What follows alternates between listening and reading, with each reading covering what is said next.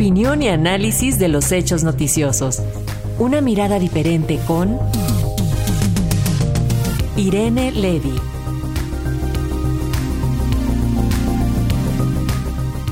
Así es, vamos a escuchar a nuestra especialista en medios, en telecomunicaciones, a Irene Levy, que hoy nos trae varios temas, entre ellos los riesgos de la CURP con fotografía y también el caso Notimex. Así que adelante Irene, te escuchamos. ¿Cómo estás?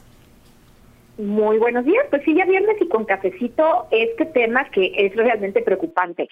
Hemos hablado en este espacio eh, ampliamente sobre los intentos eh, del gobierno y del legislador en diferentes momentos eh, de recabar nuestros datos biométricos. Recuerden ustedes este padrón de telefonía móvil que levantó pues mucha pólvora entre la población específicamente por eh, esta idea de recabar datos biométricos y que si no los dabas pues te cancelaban la línea terminó eh, anulándose en la Suprema Corte por considerar ella que pues era violatoria a los derechos fundamentales.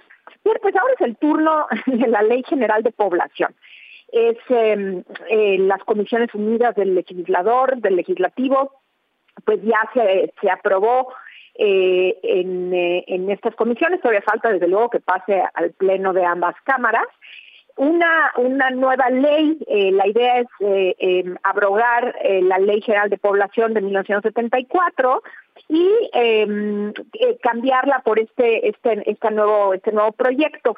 Y una de las cosas preocupantes que contiene este proyecto tiene que ver con una cédula de identificación, que sería la CURP, que conocemos muy bien y que todos tenemos, pero esta vez eh, pues sería una CURP modificada, una CURP con fotografía y uno dice, bueno, pues ¿qué tiene de malo? Si ya tenemos la, la credencial de lector que tiene fotografía y tiene huella, etcétera, etcétera.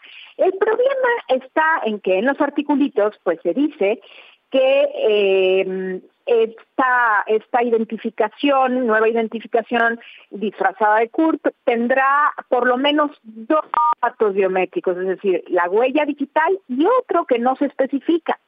Por otro lado, también establece que la Secretaría de Gobernación, que sería la encargada de guardar nuestros datos, eh, que la Secretaría de Gobernación podría o podrá, en caso de aprobarse, compartir toda esta información del registro a las demás dependencias y entidades públicas que la requieran para el ejercicio de sus atribuciones. Pero cuáles atribuciones, en qué condiciones, con qué medidas de seguridad, pues no se dice absolutamente nada.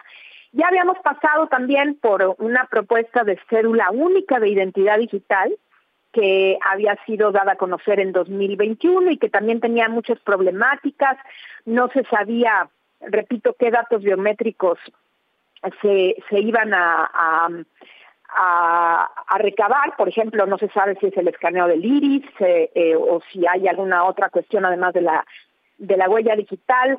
Eh, tampoco se, se, se, especifica que eh, cómo la Secretaría de Gobernación va a dar garantías de que esta base de datos de toda la población pues sea bien resguardada.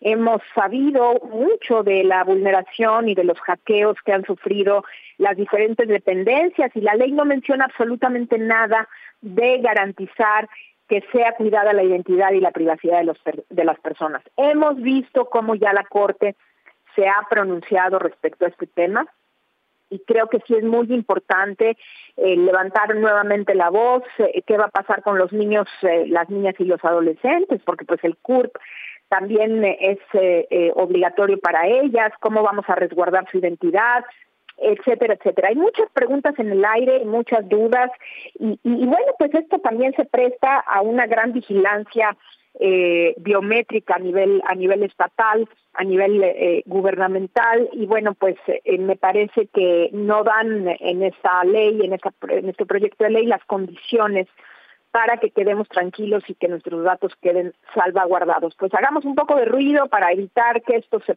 se, se, apruebe y luego seguramente si se aprueba pues se tendrá que ir a la Suprema Corte y todo lo que ya sabemos realmente a veces los legisladores no entiendo cómo pierden el tiempo con estas cosas, tratando de, en lugar de protegernos, vulnerar nuestra seguridad. Y para terminar mi comentario de hoy, Bueno, hace un par de días se reunió eh, eh, San Juana Martínez, eh, la, la, directora de Notimex, esta agencia de noticias del Estado mexicano, con el presidente López Obrador, que ya había anunciado que esta agencia que está en huelga, pues se desaparecería. Y dice el presidente López Obrador, pues ¿para qué queremos una agencia de noticias si ya tenemos la mañanera? Ahí lo dejo como epílogo. es lo mismo una mañanera que la agencia de noticias. Bueno, en mi opinión, no, es una vergüenza lo que sucedió con Notimex este sexenio y esperemos que el próximo sexenio gane quien gane, se reactive, porque la existencia de una agencia de noticias en un estado siempre ha sido importante para generar información de manera imparcial, eh, plural y diversa. Este sería mi comentario por hoy y les deseo muy bonito fin de semana. Igualmente para ti, maestra, gracias por este comentario y sigamos con nuestro cafecito hasta el próximo viernes. Un abrazo.